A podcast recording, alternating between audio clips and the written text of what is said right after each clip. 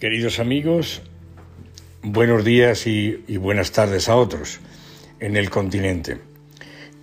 Hemos afirmado en los tres anteriores PROCAD que el ser humano, hombre o mujer, católico o sencillamente ateo, de un color o de otro, todos sin excepción alguna, son un espíritu psicosomatizado inhabitado por el sujeto absoluto, es decir, por Dios esta divina presencia constitutiva hace que todos tengan la misma dignidad, todos sean hijos de Dios y todos sean personas. Porque están hechos constitutivamente a imagen y semejanza de las personas divinas. El hombre es, como dice Fernando Rielo, mística deidad de la divina deidad. La definición del hombre entonces tiene que ser teantrópica, ni siquiera teántrica, porque hablaríamos solo del hombre. Aquí estamos hablando del hombre y de la mujer. Teantrópica. Dios en el hombre, con el hombre y nunca sin él. Hemos visto también que tiene una estructura, que es un tejido en el que se encuentran tres estratos en perfecta unidad. Un espíritu, una psicología y un cuerpo. Y este cuerpo hay que decir vivo, porque hay también cuerpos muertos que no están abiertos a nada, porque murieron, sino un cuerpo con vida.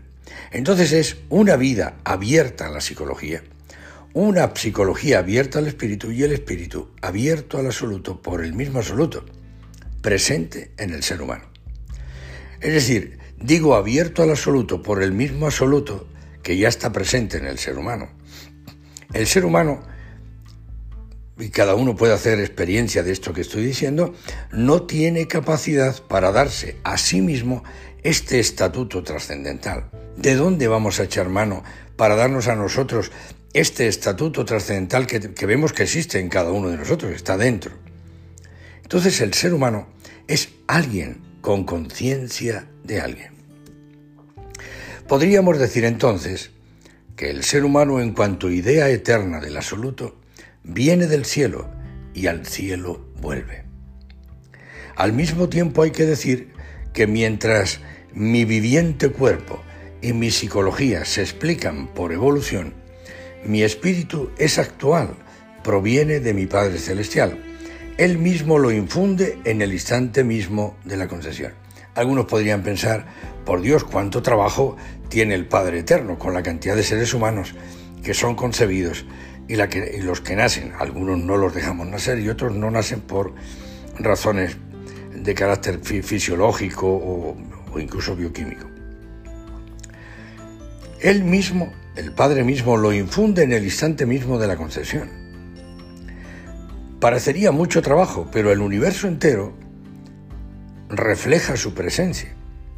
El universo entero, con toda su belleza y su caos, refleja todo todo Él, todo lo que Él es, pero son vestigios de Dios. No es Dios todavía. Dios está presente en el universo que ha creado. Hay también un reflejo de Él en la naturaleza viva, en los vivientes impersonales, en el mundo animal, con carácter reverberante. Se siente su misteriosa presencia, pero es extrínseca, mientras que en el ser humano la divina presencia constitutiva es intrínseca al ser humano. Cristo, hablando del Padre, dice, hasta los cabellos de vuestra cabeza están todos contados. No cae ninguno sin que vuestro Padre lo sepa. Nuestra naturaleza humana posee tres facultades. Intelectiva, volitiva y unitiva, que radican en el espíritu, mediante la intuición, en la facultad intelectiva, la fruición en la facultad volitiva y la libertad en la facultad unitiva.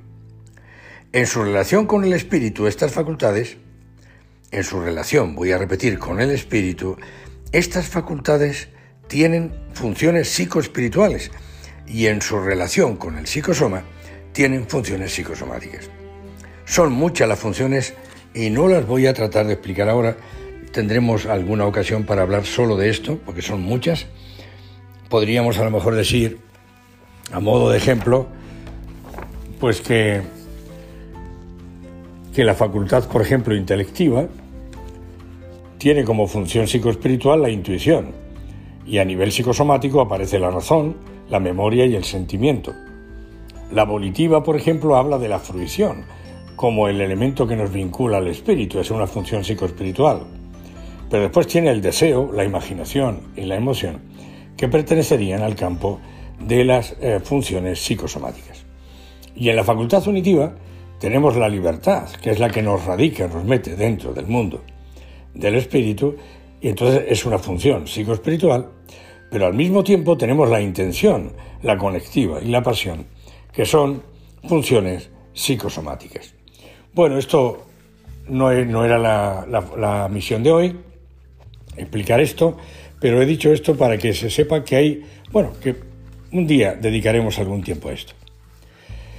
Lo que más me interesa, creo yo, en este momento, lo que más nos interesa a todos, me parece a mí, es saber que la divina presencia de Dios en el espíritu humano no condiciona la libertad humana. Si Dios nos entregara la libertad, la inteligencia, la voluntad ya formadas, no seríamos libres. Tanto es así que ni la mente ni la voluntad nacen ya formadas, hay que formarlas. Hay que echar mano de la libertad y ésta, a su vez, necesita la luz del Espíritu.